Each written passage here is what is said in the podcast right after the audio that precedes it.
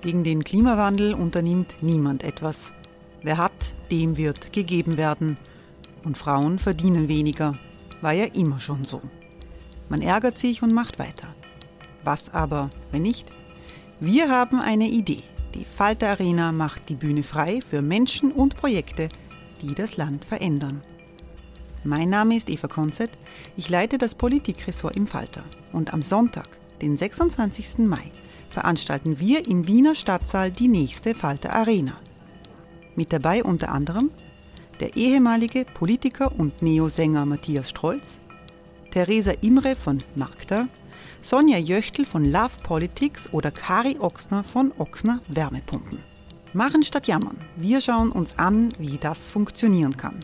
Kommen auch Sie vorbei. Alle Informationen und Tickets finden Sie unter falter.at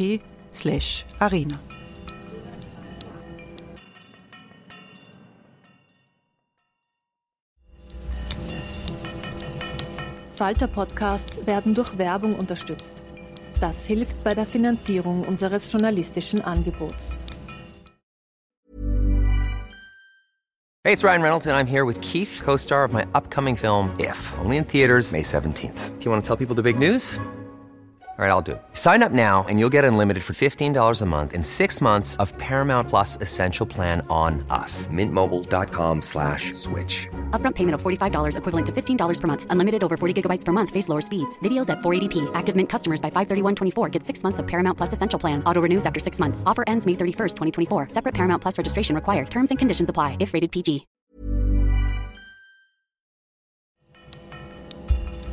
Falter Radio, der Podcast mit Raimund Löw.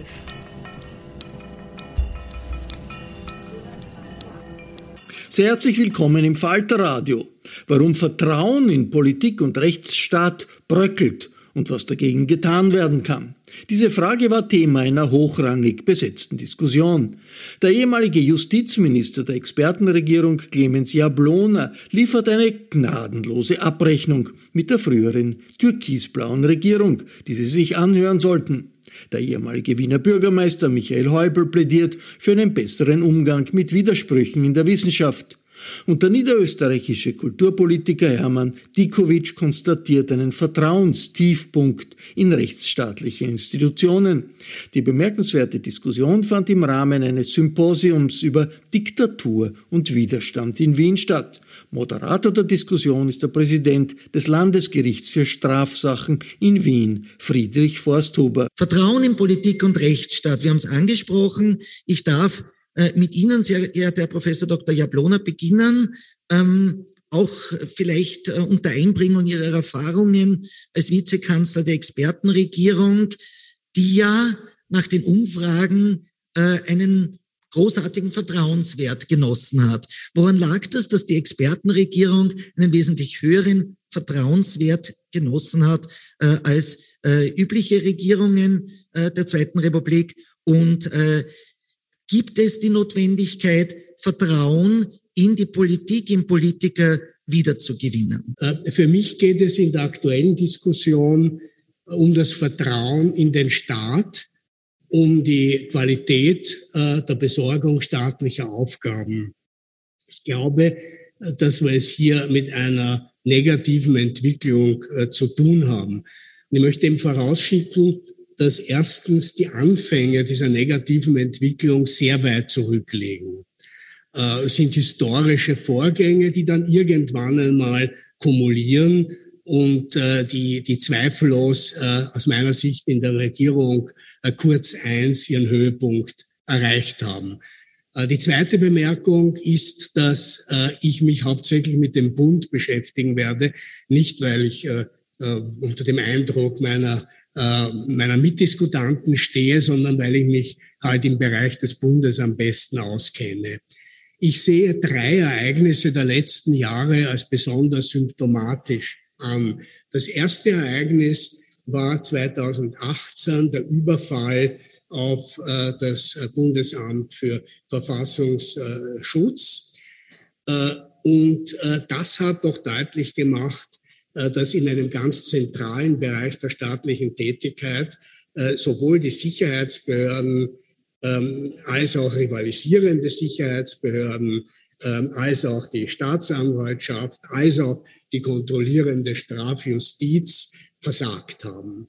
Äh, das war der Ausgangspunkt äh, für viele weitere äh, Krisen. Der zweite, zweite Vorkommnis ähm, ist für mich die gestaffelte Familienbeihilfe. Die Art, wie man das politisch gedacht und durchgesetzt hat und wie man es jetzt behandelt. Und das dritte Erlebnis und für mich eigentlich das Schlimmste ist die Steuersache des Herrn Siegfried Wolf, ähm, soweit man darüber, weil es ein anhängiges Verfahren ist, äh, aufgrund äh, der, Berichte überhaupt etwas äh, sagen kann. Ich glaube, dass der Grund für diese Dinge äh, darin liegt, äh, dass äh, zum ersten die Trennung zwischen der politischen Leitung und der Bürokratie aufgegeben wurde. Ist, ist natürlich sehr eng verbunden, beide Bereiche weil es ergibt sich aus der Struktur unserer Bundesverfassung. Aber in personeller Hinsicht hat es in Österreich eine Trennung zwischen dem Verwaltungsapparat und der politischen Leitung gegeben. Man konnte der Verwaltung viel äh, vorwerfen. Vorschrift ist Vorschrift, das haben wir immer schon so gemacht, da kennt ja jeder kommen und so weiter. Aber zwei Dinge sind außer Streit gestanden. Erstens, es gab keine systemische Korruption und zweitens, es war eine hohe Fachkunde gewährleistet. Diese Trennung ist aufgegeben worden durch eine Vermischung, durch das Aufblähen von Kabinetten mit oft äh, weniger qualifizierten Personen. Zweitens äh, durch äh, eine Vermengung der Funktionen, das heißt, dass Kabinettsmitarbeiter Funktionen äh, in der Linie des Ministeriums haben. Man ist Mitglied des Kabinetts und gleichzeitig äh, Gruppenleiter und hat den Höhepunkt erreicht mit der Installierung von Generalsekretären. Nun ist äh, ein Generalsekretär an sich nichts Böses. Wir kennen ihn in der Regel als den Vertreter der Bürokratie gegenüber dem Minister. Das kann auch parodistische Züge annehmen, wenn man an Yes Minister denkt. Aber wenn man zum Beispiel jetzt Borgen, vierte Serie sieht, Staffel, sich das anschaut, so sieht man einen solchen Generalsekretär im, im dänischen Außenministerium, der einfach äh, das durchsetzt, was er von oben bekommt, aber gleichzeitig immer die Bürokratie gegenüber dem Minister zu vertreten hat. Ähm, es gibt diese Generalsekretäre auch noch und was ich jetzt sage, betrifft natürlich nicht alles und es gibt sehr fähige Damen und Herren darunter.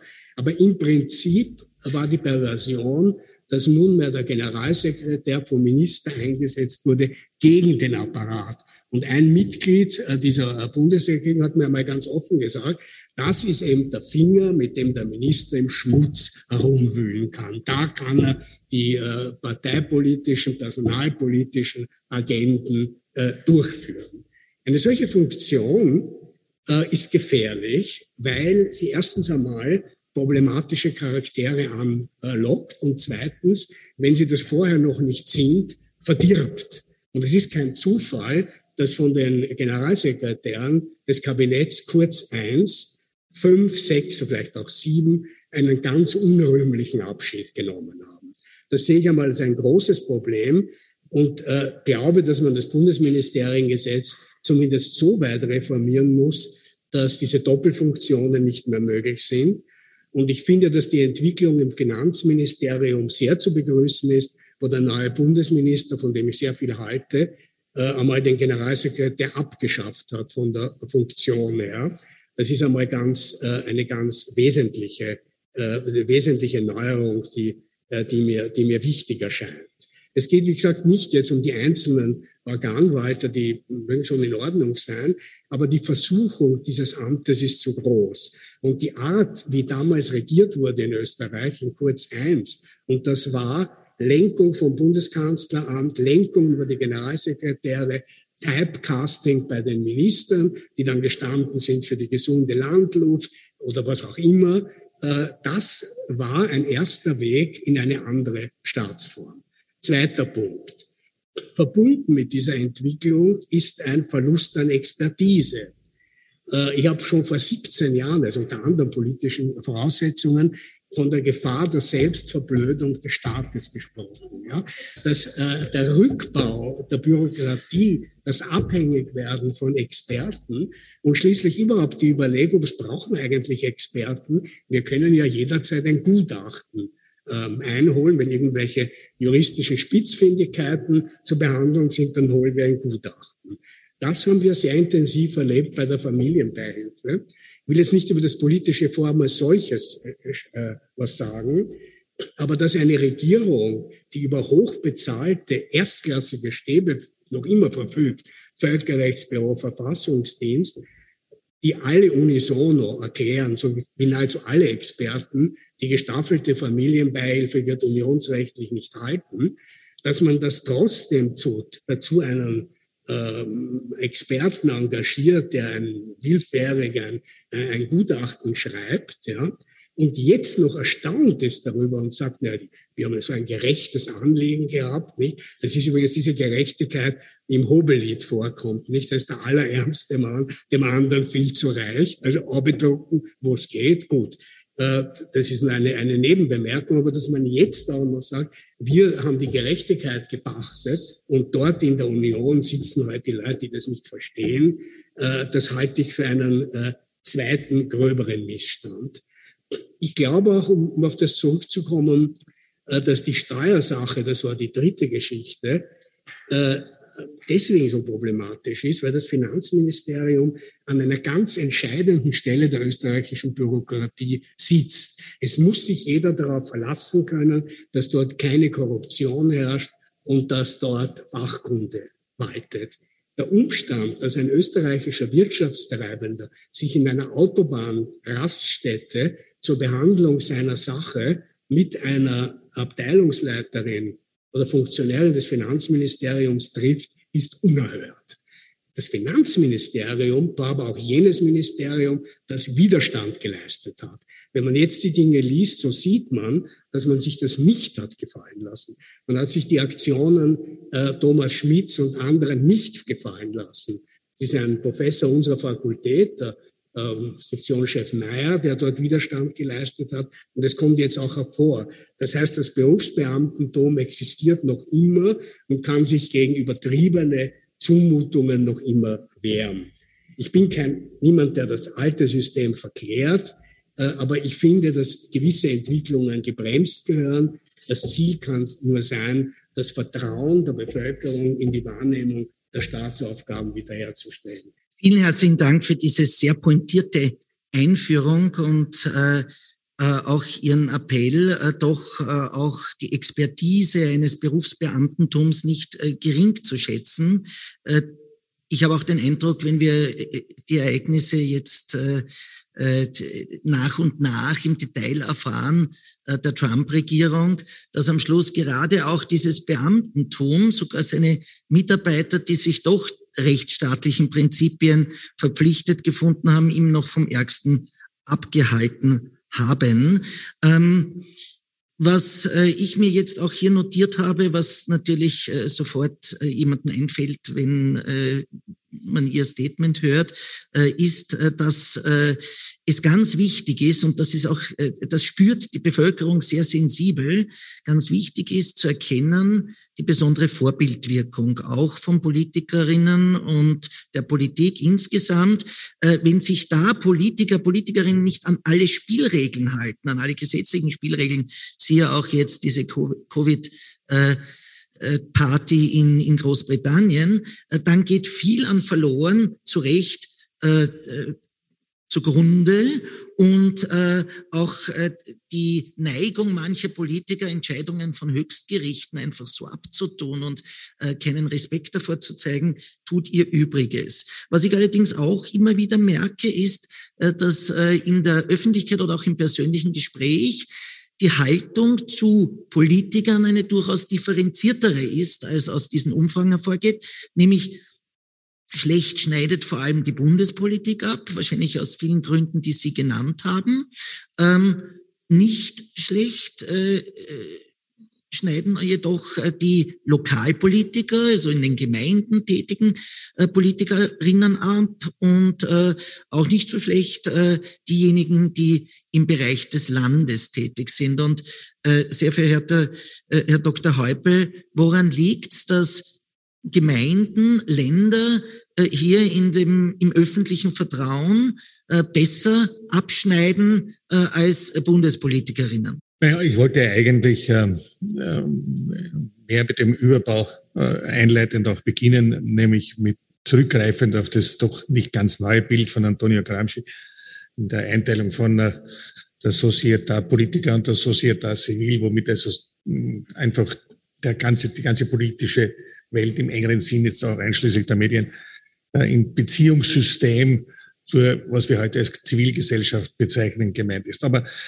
ähm, kann das jetzt nicht so ganz, sage ich ganz offen, emotionell, wie wohl äh, vieles gelernt, äh, einiges gesehen von dem, was wir im vorherigen Panel gehört haben. Es ist trotzdem immer wieder umso neuen zutiefst erschütternd und emotionell berührend, äh, das äh, vor Augen geführt äh, zu kriegen. Und ich möchte das vielleicht mit eher mit einer Geschichte äh, beginnen, die schon auch überleitet in das, was ja auch in den vergangenen Tagen wiederholt diskutiert wurde, nämlich die Rolle der Bildung im Hinblick auf die Frage des äh, Vertrauens äh, der Bevölkerung, des Vertrauens der Zivilgesellschaft in diese Società Politica. Ich war etwa 15 oder 16 Jahre, 15, ähm, und äh, in der in, Krems, in der, im Realgymnasium, in der, in der Mittelschule, also in unserer Klasse, wir waren das, was man am Land so als richtige Raubersbuben bezeichnet. Also wir waren arg. Ja.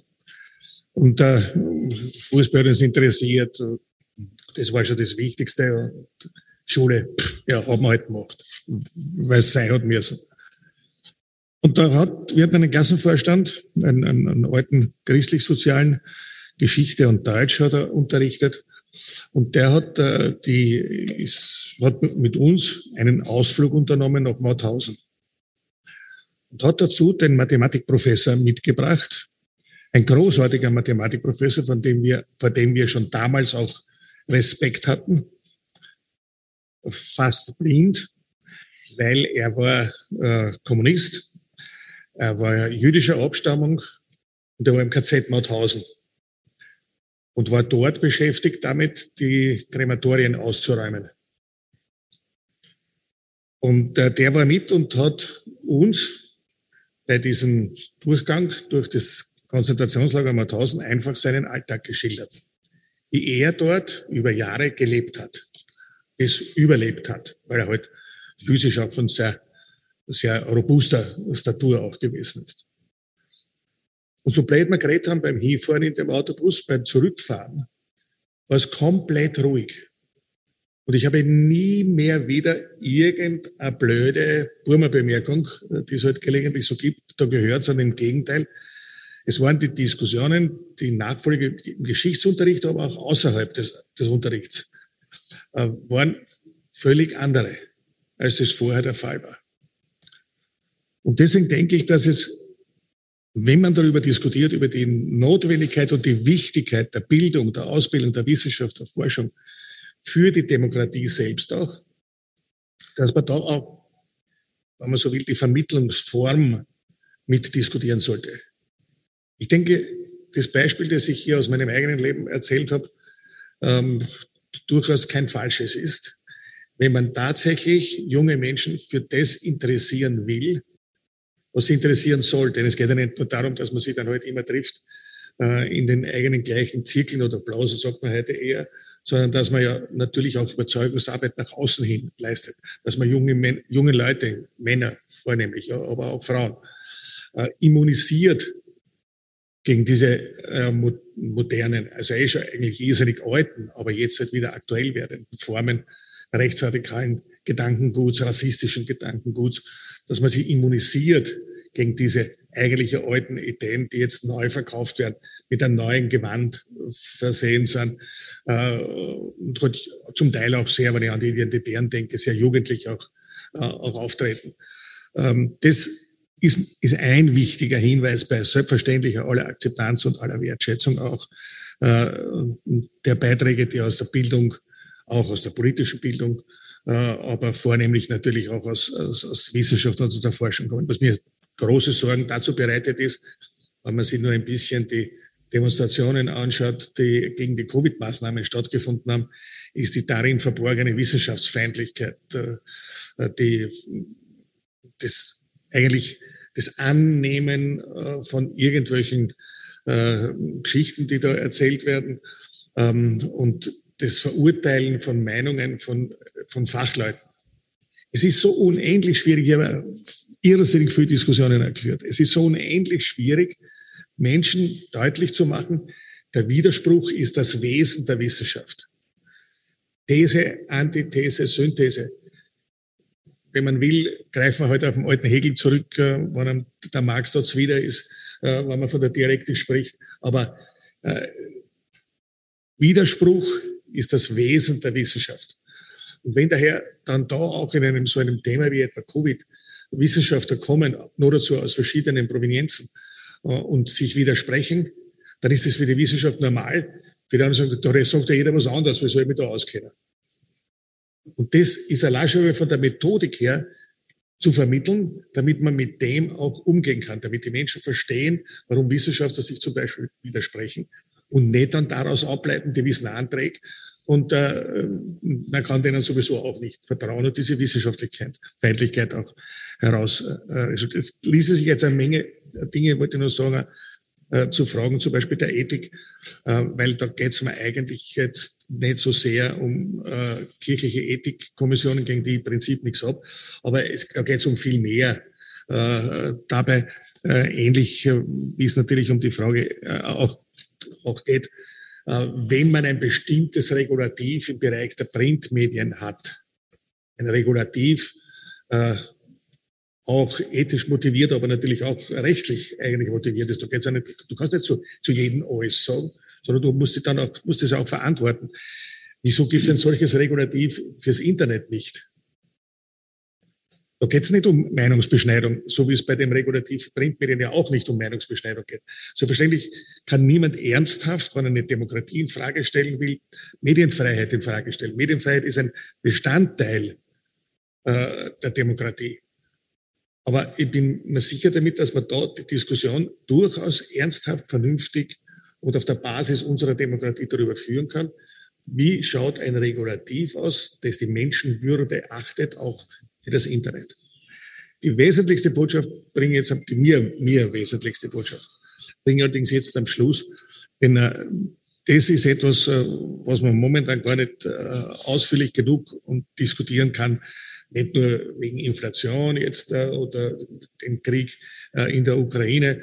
Äh, es ist, ohne das kleiner reden zu wollen, ja nicht der erste Krieg, den wir an unseren Grenzen erleben. Ich meine, hier Bur war, haben wir die Fluchtwelle aus Ungarn erlebt, äh, als äh, die Menschen dort äh, flüchten mussten äh, vor dem Niederwalzen dieses zaghaften Versuchs in Ungarn mehr Demokratie zu wagen äh, die sowjetischen Panzer darüber gefahren sind. Äh, Im Jahr 1968 habe ich maturiert. Ähm, und als die Warschauer Pakttruppen einmarschiert sind in der Tschechoslowakei, habe ich den Einberufsbefehl zum österreichischen Bundesheer am Tisch liegen damals alternativlos. Es füge aber hinzu, ich war, auch wenn es schon einen Zivildienst gegeben hat, trotzdem zum Militär gegangen. Ähm, und so lasse ich das die Balkankriege, es lasse ich ja vieles durchzählen. Das Ganze hat natürlich jetzt eine sehr viel, viel größere und viel gefährlichere Dimension. Äh, wiewohl natürlich die Situation damals, als, man Atom, als die Sowjets Atomwaffen stationieren wollten in Kuba, äh, zur Zeit, wo Kennedy Präsident gewesen ist, ja auch eine extrem heikle und extrem schwierige und extrem gefährliche Situation gewesen ist. Trotzdem, es gilt da wie dort und auch immer die Geschichte, die Geschichte zurückblickt, aber auch die Geschichte nicht nur jetzt der Nazi-Diktatur oder anderer faschistischer Diktaturen, die es in Europa ja gegeben hat, sondern auch äh, äh, der Geschichte der Diktaturen äh, kommunistischer, stalinistischer Provenienz.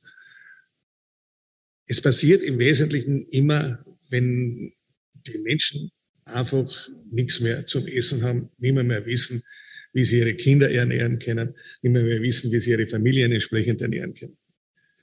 Der einfache Satz, natürlich ist es sehr vordergründig. Armut frisst Demokratie ist für mich ein, ein, platter, aber ein sehr wichtiges, sehr wichtige Erfahrung letztendlich auch aus der Geschichte. Und daher ist das Herstellen ordentlicher sozialer Verhältnisse, sich um die, zu, die Menschen zu kümmern, die halt einfach wirklich äh, weniger Geld hat, als das das Monat Tag hat. Und einfach auch nicht wissen, wie sie zum Beispiel auskommen können und ihre Familie, vor allem ihre Kinder auch entsprechend erhalten können, äh, dass äh, das dann natürlich zu Situationen führt, wo die Menschen verzweifelt sein, keinen Ausweg mehr sehen, äh, sich verlassen und verraten fühlen. Es ist sogar bis zu einem gewissen Grad nachvollziehbar. Daher ist eine Auseinandersetzung dafür, dass die sozialen Verhältnisse geordnet sind, es nicht oder tunlichst wenig sozialen Verwerfungen kommt, ähm, eine wesentliche Auseinandersetzung für die Demokratie, ein Kampf für die Demokratie. Und äh, das ist ein Punkt, wo ich heute halt immer versuche, äh, das mit vielen Freunden weit außerhalb meiner Gesinnungsgemeinschaft auch zu diskutieren und immer durchaus auch auf sehr viel Verständnis stoße. Und gerade aus der Geschichte unseres Landes äh, sollte man durchaus auch lernen daraus, wie sehr diese Fragen, die Lösung der sozialen Frage, einer Sicherung der Demokratie äh, auch, äh, auch äh, letztendlich auch bedeutet. So, damit will ich es auch belassen fürs Erste. Dankeschön. Hey, it's Ryan Reynolds and I'm here with Keith, co-star of my upcoming film If, only in theaters May 17th. Do you want to tell people the big news? All right, I'll do it. Sign up now and you'll get unlimited for $15 a month in six months of Paramount Plus Essential Plan on us. Mintmobile.com slash switch. Upfront payment of $45 equivalent to $15 per month. Unlimited over 40 gigabytes per month. Face lower speeds. Videos at 480p. Active Mint customers by 531.24 get six months of Paramount Plus Essential Plan. Auto renews after six months. Offer ends May 31st, 2024. Separate Paramount Plus registration required. Terms and conditions apply if rated PG. Vielen herzlichen Dank. Vielen herzlichen Dank auch für das letzte Statement. Nicht umsonst Äh, beinhaltet ja beispielsweise das Bonner Grundgesetz, äh, die Verfassung der Bundesrepublik Deutschland, äh, auch die Implementierung des sozialen demokratischen Rechtsstaats ganz ausdrücklich. Und eines kann man nur hinzufügen. Wir leben in einer Zeit, und jetzt wird uns das besonders deutlich in der Ukraine, im Ukraine-Krieg, in einer Zeit, äh, wo es wirklich jetzt zur massiven Konfrontation kommt und auch künftig kommen wird zwischen Autokratien und Diktaturen einerseits und demokratischen Rechtsstaaten andererseits. Und ich glaube auch, dass demokratische Rechtsstaaten natürlich mit vielen Dingen punkten können, mit Freiheit, mit freier Meinungsäußerung, äh, mit Demokratie, äh, aber letztlich natürlich auch mit Wohlstand. Äh, und diese äh, Aufforderung der sozialen, äh, des sozialen demokratischen Rechtsstaats und diesen sicherzustellen, ist daher letztlich nichts anderes als äh, dieses Vertrauen in den demokratischen Rechtsstaat breiter Teile der Bevölkerung sicherzustellen. Im Übrigen sei nur angemerkt, dass natürlich auch Kriminalität ein soziales Phänomen ist. Über 90 Prozent der in Österreich in Haft sitzenden Menschen äh, entstammen der sozialen Unterschicht und äh, sind ziemlich perspektivenlos. Ja, äh, ich darf äh, gleich weitergeben zu Hermann Dikovic. Lieber Hermann, ähm, du hast sowohl äh, als enger Mitarbeiter im Büro äh, des niederösterreichischen Landeshauptmanns über äh, mehr als ein Jahrzehnt, äh, als auch in deiner Tätigkeit äh, als Geschäftsführer der Schallerburg und jetzt äh, Leiter der Gruppe Kulturwissenschaft und Unterricht verschiedene Perspektiven miterlebt. Was stärkt deiner Meinung nach das Vertrauen der Bevölkerung in die Politik? Fritz, du hast das einleitend gesagt. Der Punkt ist, dieses Basisvertrauen der Bevölkerung, des Bürgers, das ist eigentlich der Grundpfeiler der Demokratie. Und wenn es dieses Basisvertrauen nicht mehr gibt oder dieses sich im Sinken befindet, dann haben wir wirklich auch ein Demokratieproblem. Jetzt, wenn man diesen ganzen Umfragen glaubt, dann befinden wir uns ja an einem Vertrauenstiefpunkt, äh, was das Vertrauen in Politik und auch die rechtsstaatlichen Institutionen betrifft. Die Themen sind ja sehr vielschichtig und die Gründe. Äh, vieles ist heute schon auf den Tisch gelegt worden, was ich alles teilen kann. Ähm, es kommt natürlich noch mehr dazu. Es, kommen, es kommt Social Media dazu. Ähm, was kann man noch ähm, auf Social Media glauben, was kann man nicht glauben, die Macht der Bilder. Äh, es kommt auch dazu, aufgrund dieser Komplexität der Verantwortlichkeit eigentlich weiß man nicht mehr, wer ist jetzt wirklich für was verantwortlich. Ähm, das ist aus meiner Sicht der zweite Punkt. Äh, und äh, das dritte, es gibt viele Beispiele, wo man sich als Normalbürger denkt, das kann es ja nicht geben. Wenn eine Ministerin sich an Bundesgesetze nicht mehr hält, wenn äh, Betriebsanlagenverfahren für Windkraftanlagen sieben Jahre dauern, äh, wenn äh, Strafrechtsvorwürfe äh, acht Jahre dauern, bis sie eingestellt werden und damit auch Existenten, äh, Existenzen vernichtet werden. Das sind alles Dinge, die wirklich an dem Vertrauen des Bürgers in den Rechtsstaat äh, wirklich ne sich negativ auswirken. Und die große Frage ist, was kann man dagegen tun? Und das ist, denke ich, keine einfache Antwort. Da gibt es kein Patentrezept. Ähm, aus meiner Sicht geht es um zwei Punkte.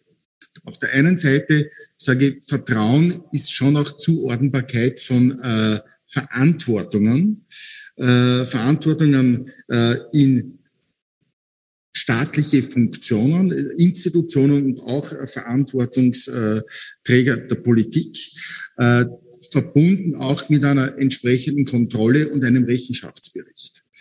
Ähm, und wenn man das einfordert. Und da denke ich an Karl Popper, der den Begriff der offenen Gesellschaft geprägt hat. Offene Gesellschaft als ein demokratisches System, das einer laufenden Fehlerkorrektur unterzogen wird, wo man äh, permanent wirklich Fehlerkorrektur begleichen muss, äh, kritisch sich hinterfragen muss, das, was man tut, wie man es tut.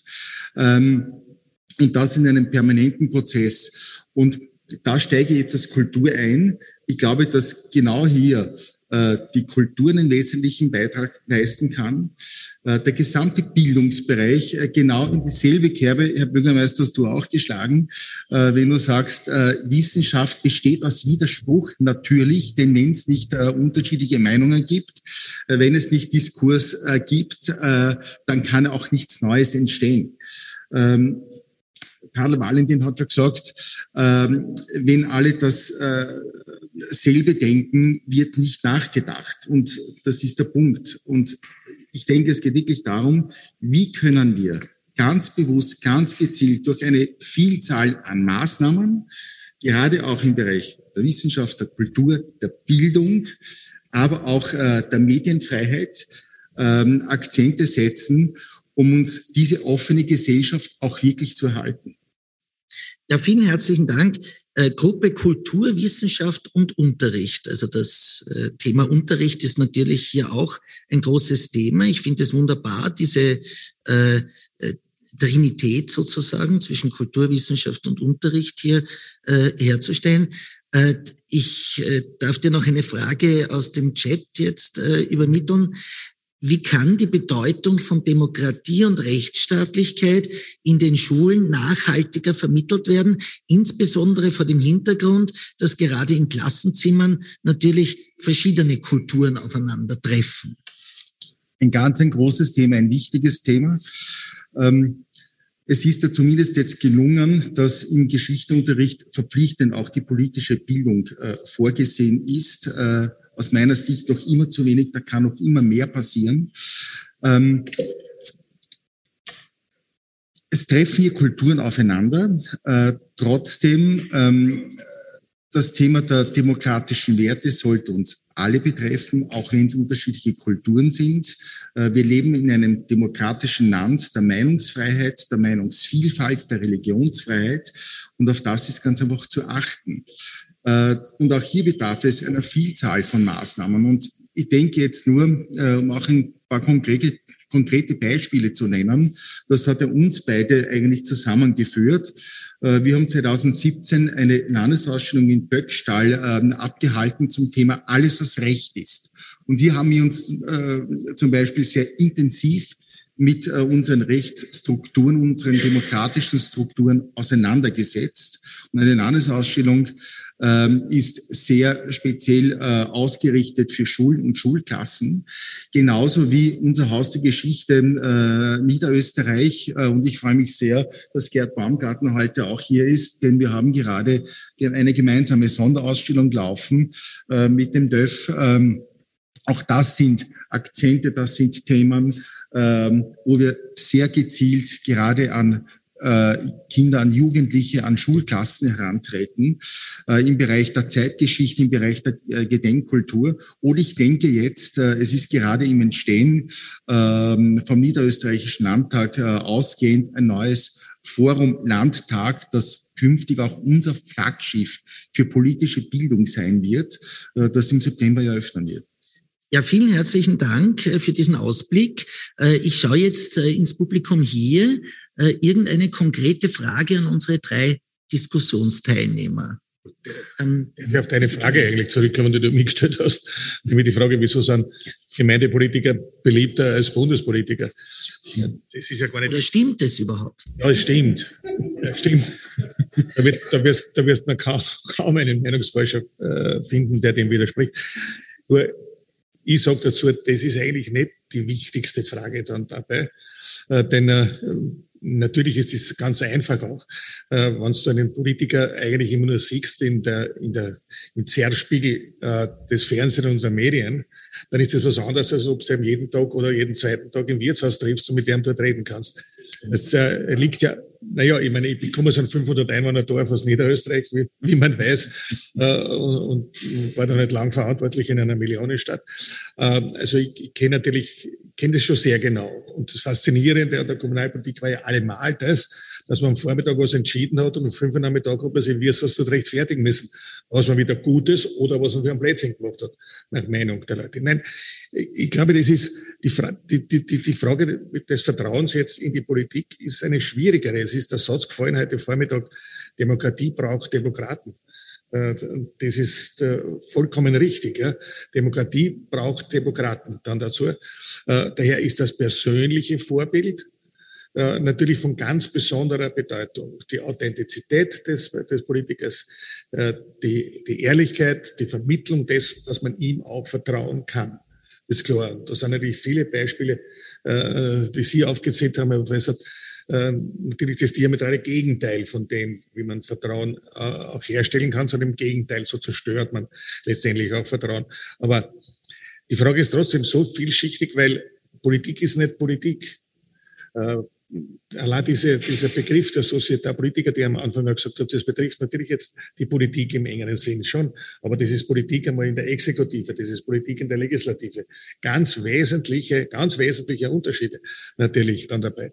Dann kommt alles das, was wir als Rechtsstaat benennen. Das ist ja nicht nur die Jurisprudenz allein, sondern all das dazu. Und dann kommen natürlich auch dazu die Medien die in einer Form vielschichtig und schnell geworden sind, mhm. wie man das allein nur, wenn ich jetzt die, die, die, die, die 30 Jahre, die ich der Wiener Landesregierung angehört habe, mir anschaue, äh, ja, überhaupt nicht vergleichbar ist, überhaupt, überhaupt nicht im entferntesten vergleichbar ist, äh, was sich da äh, an, an, an Kommunikations, nicht nur Technologie, sondern Kommunikationskultur entsprechend verändert hat. Und äh, das ist bei dieser Frage alles äh, zu berücksichtigen. Und das Thema ist halt, ähm, du kriegst auf der einen Seite dann, du sagst deine Meinung dazu und die hast dann wieder gespielt gekriegt durch das Verständnis des Journalismus. Auch da eine Frage der Qualität sowie die Qualität der Verwaltung, auch die Qualität des Journalismus, die durchaus auch zu diskutierende äh, Fragestellung wäre, ohne dass man deswegen jetzt äh, äh, Journalistenbashing äh, betreiben muss. Und wenn man das, das alles zusammen zusammen berücksichtigt, dann ergibt sich eben eine vielschichtige Antwort. Äh, Fred Sinowatz hat einmal gesagt, das ist alles so kompliziert oder ist er verspottet und verhöhnt worden dafür. Aber das ändert nichts an der Tatsache, Recht hat er trotzdem gehabt. Das stimmt ja. Ne? Äh, wer heute einfache Antworten auf komplizierte Fragen gibt, äh, der kann zwar bei einer bestimmten Partei werden im Parlament, aber ansonsten ja, nicht so sehr, nicht so sehr viel äh, dann dazu. Also ich denke, dass persönliches Vorbild, persönliche Integrität, persönliche Authentizität Äh, und natürlich ähm, sich halt nicht in Schreib hinter Schreibtischen zu verstecken, sondern zu den Leuten auszugehen, die Leute, weil man auch glaubwürdig signalisiert, dass man die Leute mag. Man muss ja nicht alle mögen, das habe ich auch lächerlich. Ja. Aber grundsätzlich einmal muss man die, muss man die Leute mögen. Und äh, dann kann man sicherlich auch äh, einigermaßen an Vertrauen wieder zurückholen, also an die Leute sagen, ja, der meint's ehrlich, oder um den, den Wiener Slang-Begriff zu verwenden, der ist gerade. Ja, was heißt das? Der ist gerade, der ist, der ist vertrauenswürdig, der ist ehrlich, der ist okay, der ist in Ordnung, auf den kann man sich verlassen. Und äh, das, denke ich, ist für mich gesehen das Subjektivste, wahrscheinlich das Wichtigste neben den anderen großen Antworten, die man da drumherum finden muss. Vielen Dank, das ist äh, genau, äh, sprichst mir aus dem Herzen, äh, das, äh, was äh, mir auch vor Augen schwebt. Äh, gerade äh, die äh, Medien, die nur mehr kurze Antworten wollen, die gar, gar keine Zeit geben für die notwendige Differenzierung äh, komplexer Problemstellungen, äh, führen oft äh, zum Entstehen von, ich sag's mal ganz offen, Kunstfiguren in der Politik, äh, also von Menschen, die jetzt nicht wegen eines besonderen Idealismus in die Politik einsteigt. Da können wir dann drüber diskutieren, findet man das heute überhaupt noch oder kann man das finden bei den Belastungssituationen der Politik selbst? Äh, also diese Authentizität geht natürlich schrittweise dadurch verloren und äh, es ist fast der Teufelskreis. Ein Politiker, der einmal eine Kunstfigur geschaffen hat, kommt aus der schwer raus, nicht? Und äh, äh, ich glaube, das ist übrigens kein österreichisches Problem allein, sondern dass äh, diese äh, Problemstellungen sehen wir ja überall, auch in, in anderen demokratischen Rechtsstaaten. Ich meine, äh, kann man die Frage stellen, ist Johnson auch eine Kunstfigur, die er geschaffen hat im Zuge der Brexit-Debatte? Äh, Tatsache ist, ähm, ist es heute überhaupt noch möglich, äh, in äh, dieser schnelllebigen Zeit mit äh, den sozialen Medien, mit den getriebenen sonstigen Medien, dass man für Differenziertheit eintritt und dass man sowas wie gerade sein sich leisten kann. Geht das noch oder wird es immer schwieriger? Oder anders gefragt, äh, kann ich in der Bundespolitik noch punkten, wenn ich so ehrlich bin, äh, wie äh, eben der Herr Vizekanzler und Justizminister in der Expertenregierung, dass ich die Probleme so klar anspreche wie bei den vorhandenen Ressourcen stirbt die Justiz einen stillen Tod und natürlich dann auch Reaktionen beziehungsweise äh, Änderungsvorschläge ähm, äh, einfordere.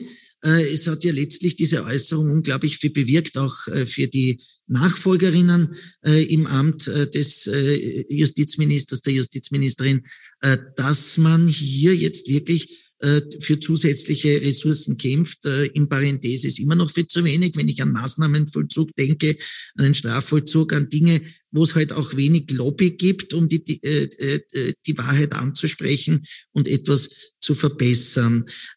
Ich darf vielleicht jetzt die Frage wieder an Professor Jablona weitergeben. Ich mache noch einen Vergleich. Ein Justizminister hat einmal zu mir gesagt, durchaus verzweifelt, bei den Ressourcen, die man mir zur Verfügung stellt, kann ich ja meine Ministerverantwortlichkeit gar nicht mehr wahrnehmen. Daraufhin habe ich die erste Frage an ihn gestellt, hast du das dem Bundeskanzler gesagt? Er hat gesagt, ja, der Bundeskanzler ist darüber informiert. Ich, na, und was wird sich ändern? Ah, es ist alles sehr schwierig. Dann gäbe es wahrscheinlich nur die Möglichkeit, zurückzutreten. Und zwar sehr publikums- und öffentlichkeitswirksam, woraufhin äh, der Justizminister zu mir gesagt hat, das wäre eine Idee, nur wem nützt's? Dann kommen vielleicht andere und die machen es auch nicht besser oder haben auch nicht mehr Ressourcen. Ähm, in der Expertenregierung ist vielleicht manches leichter, ich weiß es nicht, äh, aber haben Sie irgendeine Idee, irgendeinen Vorschlag, hier den gordischen Knoten zu zerschlagen und auch die Ministerverantwortlichkeit wieder mehr in den Blickpunkt auch der persönlichen Einstellung des Gewissens des einzelnen Ministers, der Ministerin zu rücken? Das ist sehr schwer zu beantworten. Das mit dem stillen Tod der Justiz war ein, war ein Zufall. Es war eine Randbemerkung bei einem Interview mit der Tiroler Tageszeitung. Und, äh, und genau die Wortfolge ähm, wurde dann geflügelt, äh, zu meinem Erstaunen. Äh, ich meine, die Justiz ist schon wirklich geknechtet worden. Man erinnert sich zum Beispiel an die Beschränkung der Rechtspraktikanten, nicht? Geld und Zeit ist um lächerliche Beträge gegangen im Vergleich zu den Summen, die etwa heute auf dem Spiel stehen. Und das hat sich trotzdem einer meiner Vorgänger oder Vorgänger, keine Ahnung wer, gefallen lassen. Nicht? Also das heißt, der Justizminister war schon immer in einer sehr schwachen Position. Ich wollte noch zwei Sachen sagen zur Untadeligkeit einmal. Untadelig war natürlich der Robespierre auch. Ja, also das ist nicht alles, was man, was man verlangen kann. Äh, das ist nur die eine. Aber die zweite Bemerkung zur Authentizität. Und man muss natürlich, wenn man äh, in die, in die Öffentlichkeit geht, in irgendeiner oder anderen Form, sich selbst schon als Figur erfinden. Der Cary Grant ist einmal gefragt worden oder gesagt worden, alle Menschen äh, wollen so sein äh, wie sie, alle Männer. Daraufhin hat er gesagt, ja, ich auch. und das heißt, es gibt natürlich eine, eine Art Figur, die man, die man erfindet und die man pflegt, nicht? mit der man äh, dann äh, kommuniziert. Ich glaube, das ist ganz normal. Wäre man wirklich auf sein bloßes Menschsein reduziert, das wäre bei, den, bei den meisten ziemlich erbärmlich, wenn sie nicht vorher äh, irgendwas aufgebaut haben. Das ist nicht, meist eine falsche Authentizität.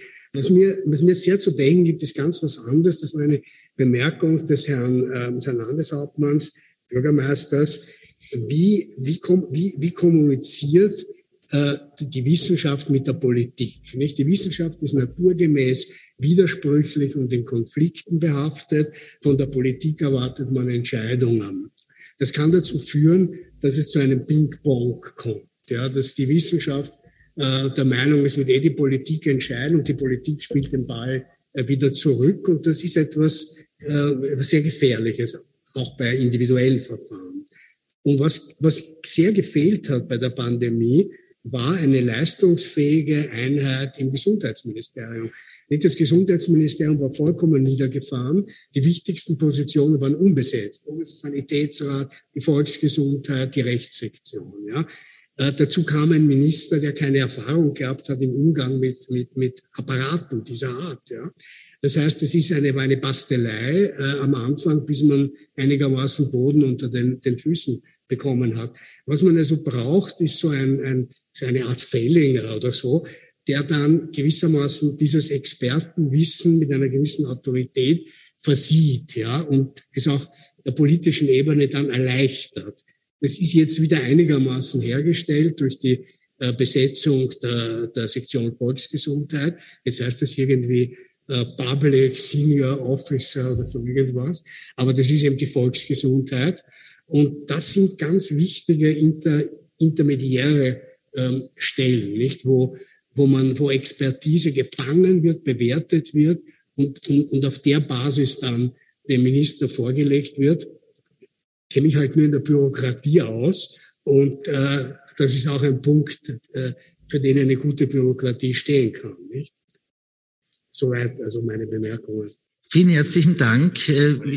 Die Qualität der Verwaltung ist es. Ja, genau. Äh, die Frage. Die Voraussetzung fürs Vertrauen, ja. Ich, ich glaube, äh, wir haben das ja vorhin am Beginn auch schon gehört, dass die Qualität der Verwaltung äh, durchaus gegeben ist und dass es also sehr viel Expertise hier gibt, wo man auch als Politiker andocken kann. Ich muss leider jetzt schon die letzte Frage stellen und darf sie Michael Häupl wieder stellen. Ähm, Politik, äh, wir haben es jetzt in der letzten Zeit mitverfolgt, äh, ist natürlich auch äh, sehr herausfordernd für diejenigen, die sie vor allem Jahre oder Jahrzehnte lang treiben, die hier Verantwortung tragen. Wie gesundheitsschädlich ist es für einen Politiker? Und anders gefragt, wie finden wir die besten Köpfe, die sagen, ähm, ich gehe in die Politik, auch wenn ich weiß, dass äh, in dieser Sekunde mein Privatleben von verschiedensten Medien äh, diskutiert wird. In dieser Sekunde äh, ich äh, äh plötzlich Anlaufstelle für verschiedenste äh, Interventionen bin und in dieser Sekunde äh, so quasi ich nur mehr ein medienöffentliches Leben führe. Wie kann man das den Leuten, den guten Köpfen schmackhaft machen? Also ich wende mich jetzt gleich an dem zweiten Teil zu der Frage. Das ist äh, irgendwie liegt mir der erste. Der erste Teil ist, ich meine, ich kann es nur so beantworten. Ich habe in, in 30 Jahren mühselig gelernt, was psychische Resilienz heißt. Äh, das, ja, dass es tatsächlich Psychosomatik gibt und man sich das nicht nur einbildet äh, und äh, dass Resilienz etwas ist, was man sich notwendigerweise aneignen muss, weil sonst da ist man, hat man wirklich ein Problem. Ja, vor allem, wenn man das über mehrere Jahrzehnte letztendlich aus, auch ausmacht die blöden Geschichten, die da erzählt worden sind, um auf das auch kurz einzugehen, äh, dass ich äh, nach, meiner, nach meinem Ausscheiden aus der Politik dann äh, Krebs gekriegt habe, ist natürlich ein Unsinn. Ja? Weil mein Nierenkrebs hat er nicht gewusst, dass ich aus der Politik ausscheide. Also ich halte das für einen vollkommenen Blödsinn. Ähm, ist auch alles gut vorübergegangen und alles im Prinzip erledigt, aber äh, dass man dass man Resilienz braucht in der Politik, das steht schon fest. Und wenn man alles an sich herankommen lässt, dann wird man psychisch kaputt. Das muss man auch sagen, so, so stark kann man gar nicht sein. Das, die andere Frage, die andere Frage ist eine, eine sehr viel spannendere. Ähm, ich glaube, dass die, die ewige Ranzerei äh, über die Frage, äh, wie gut oder wie schlecht werden Politiker, vor allem wenn sie der Exekutive sind, bezahlt oder nicht bezahlt. Also ich glaube nicht, dass das das Primäre ist. Ich meine, jeder natürlich, der arbeitet, äh, wie ein, ein, ein, adäquates, ein adäquates Einkommen verfügen oder allfällig auch äh, über eine, eine, eine Absicherung im Alter, über die Pension. Also das ist ja alles legitim und das ist ja alles okay. Aber ich glaube nicht, dass es das die primäre Aufgabe wäre. Reich wirst als Politiker nicht, außer du gehst nach Amerika. Aber äh, da in, in, in Österreich, in Europa, äh, wird es unter Normalbedingungen nicht. Ja? weil so viele Aufsichtsratsposten in irgendwelchen russischen Energiekonzernen gibt's ja nicht, äh, dass man, äh, dass da, da alle dann hingehen können, die aus der Politik ausscheiden. Das ist ja Unfug äh, dann dazu. Sondern ich glaube, es, es muss schon was anderes sein. Und da stellt sich die Frage, gibt's das jetzt noch? Ist das jetzt noch äh, tatsächlich so verankert? Äh, denn als ich ja etwa Student war, war das prim, die primäre Motivation äh, eines politischen Engagements wurscht, ob jetzt in der Studentenpolitik oder halt dann auch später, dass man einen unbefriedigenden Ist-Zustand in einen halbwegs befriedigenden Soll-Zustand verwandeln kann, dass man das ändert. Und da ist es natürlich viel gegangen, also jetzt den, den ganz großen Theoretikern ist es natürlich nur gegangen darum, dass sie in der Diskussion recht haben.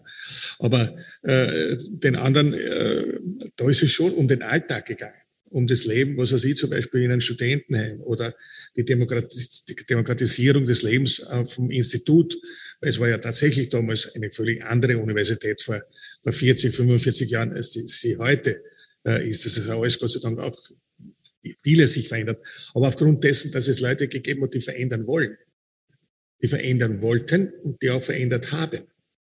Und äh, das, glaube ich, ist die Hauptfunktion. Und wenn man heute ich führe ja sehr viele Diskussionen mit jungen Leuten aus mir angenehmen, nicht immer nachvollziehbaren Gründen, wo ich mit die in der Diskussion, die jungen Leute nehmen und vor allem diskutieren sie natürlich mit mir über Ökologiefragen, was gut ist, weil ich beschäftige mich immerhin 50 Jahre damit. Also man kann nicht sagen, dass ich von dem keine Ahnung habe. Ähm, hören natürlich ein paar Dinge nicht so gern, wenn ich zum Beispiel sage, die ökologische Frage ist nicht zu lösen, wenn man nicht die soziale Frage auch löst ernst nicht so gern, macht nichts. Wenn ich sage, äh, um in der Demokratie Dinge durchzusetzen, dazu bedarf es äh, der Menschen, die das mittragen. Das braucht Zeit. Folglich ist Geduld eine wesentliche demokratiepolitische äh, Konstante. Na gut, das verstehe ich sogar, dass wir da, anschauen, wie wenn ich von einem siebten Mond komme. Wenn mir das einer gesagt hätte, wie ich so 22, 23, 24 Jahre alt war, hätte ich den auch für vollkommen verblödet äh, gehalten. Das äh, kann ich im Prinzip alles nachvollziehen. Aber ich orte da schon bei vielen, bei, bei vielen, der Unterschied ist dort genauso wie er früher auch war. Ja, das Individuum ist halt, Individuen sind halt sehr unterschiedlich. Bei vielen auch genau diese Motivation. Sie wollen etwas verändern. Sie akzeptieren beispielsweise nicht, dass man einfach äh, in einer, in einer in der Klimafrage so, so tut, als ob es es nicht gäbe, als ob das alles, alles nur eine Chimäre äh, wäre, sondern da bedarf Veränderungen. Und wenn man dann den nächsten Schritt auch noch schafft, dass, dass eine, eine vernünftige, nachhaltige Klimapolitik hast, dass man eine vernünftige, nachhaltige Sozialpolitik macht.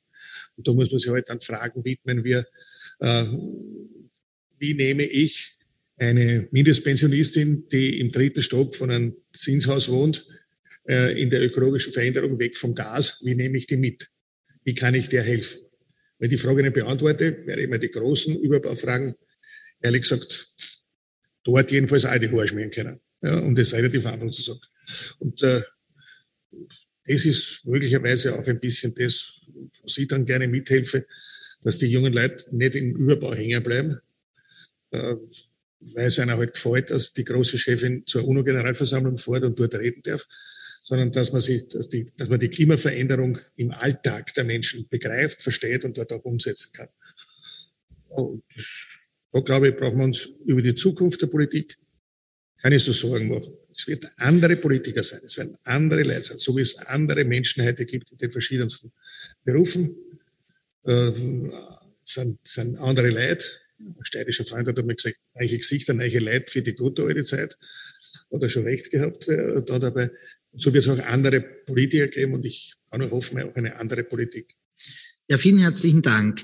Äh, wir sind leider jetzt schon am Ende dieser Diskussion, die ich gerne noch weitergeführt hätte. Und äh, vielleicht ergibt sich irgendwann mal die Gelegenheit, weil so vieles so Richtiges gesagt wurde äh, am Ende dieses Symposiums. Und ich bin sehr froh, dass wir diese Diskussion führen durften. Und ich darf vielleicht mit einem enden, was wir schon am ersten Tag äh, gesagt haben.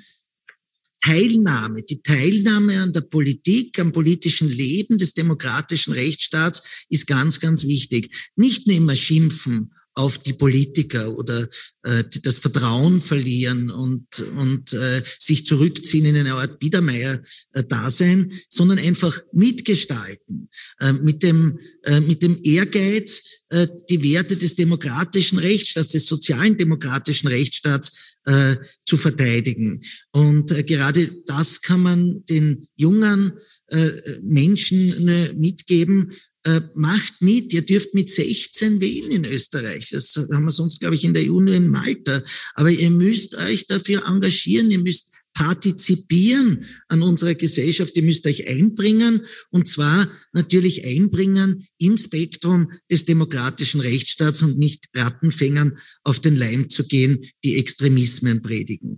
Und äh, wenn man eben Revue passieren lässt, äh, was die Menschen wollten, die ihr Leben eingesetzt haben im Widerstand gegen eine Diktatur und dass sie für Freiheit, Demokratie und Menschenrechte eingetreten sind, dann kann ich nur sagen, es ist umso leichter und es bedarf viel weniger Zivilcourage, das im demokratischen Rechtsstaat zu machen. Und ich hoffe auf viele, die vielleicht das gehört haben oder hören werden, die dann sagen, ich möchte mich auch einbringen und zwar nicht, um irgendwo Macht zu haben oder äh, an irgendeinem Geldtopf mitzunaschen, schon gar äh, mich außerhalb der Spielregeln von Demokratie und Rechtsstaat zu bewegen, sondern etwas mitbewegen zu wollen, damit wir den Stab unserer Werte auch an unsere Nachkommen weitergeben können. In diesem Sinne, vielen Dank für Ihre Teilnahme, für Ihre Partizipation und brennen Sie weiter für den demokratischen Rechtsstaat. Vielen Dank. Sie hörten eine Diskussion zum Thema Vertrauen in Politik und Rechtsstaat vom 1. Juli 2022, moderiert vom Präsidenten des Landesgerichts für Strafsachen Wien, Friedrich Forsthuber. Zu hören waren der Vizekanzler und Justizminister der früheren Expertenregierung Clemens Jablona, Ex-Bürgermeister Michael Häupl und der Leiter der Abteilung Kunst und Kultur in Niederösterreich, Hermann Dikovic.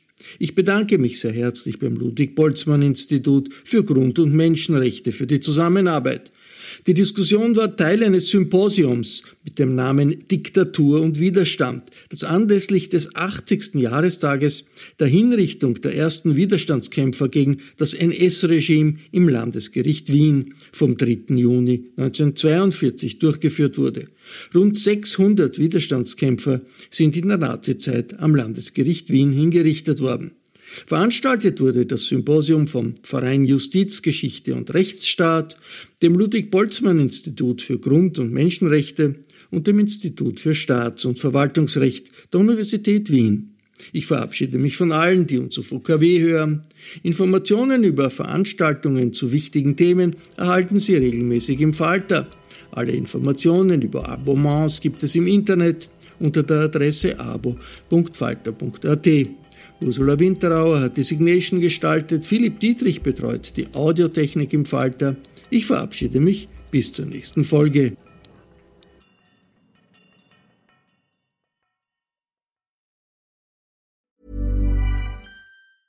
Even when we're on a budget, we still deserve nice things. Quince is a place to scoop up stunning high-end goods for 50 to 80% less than similar brands.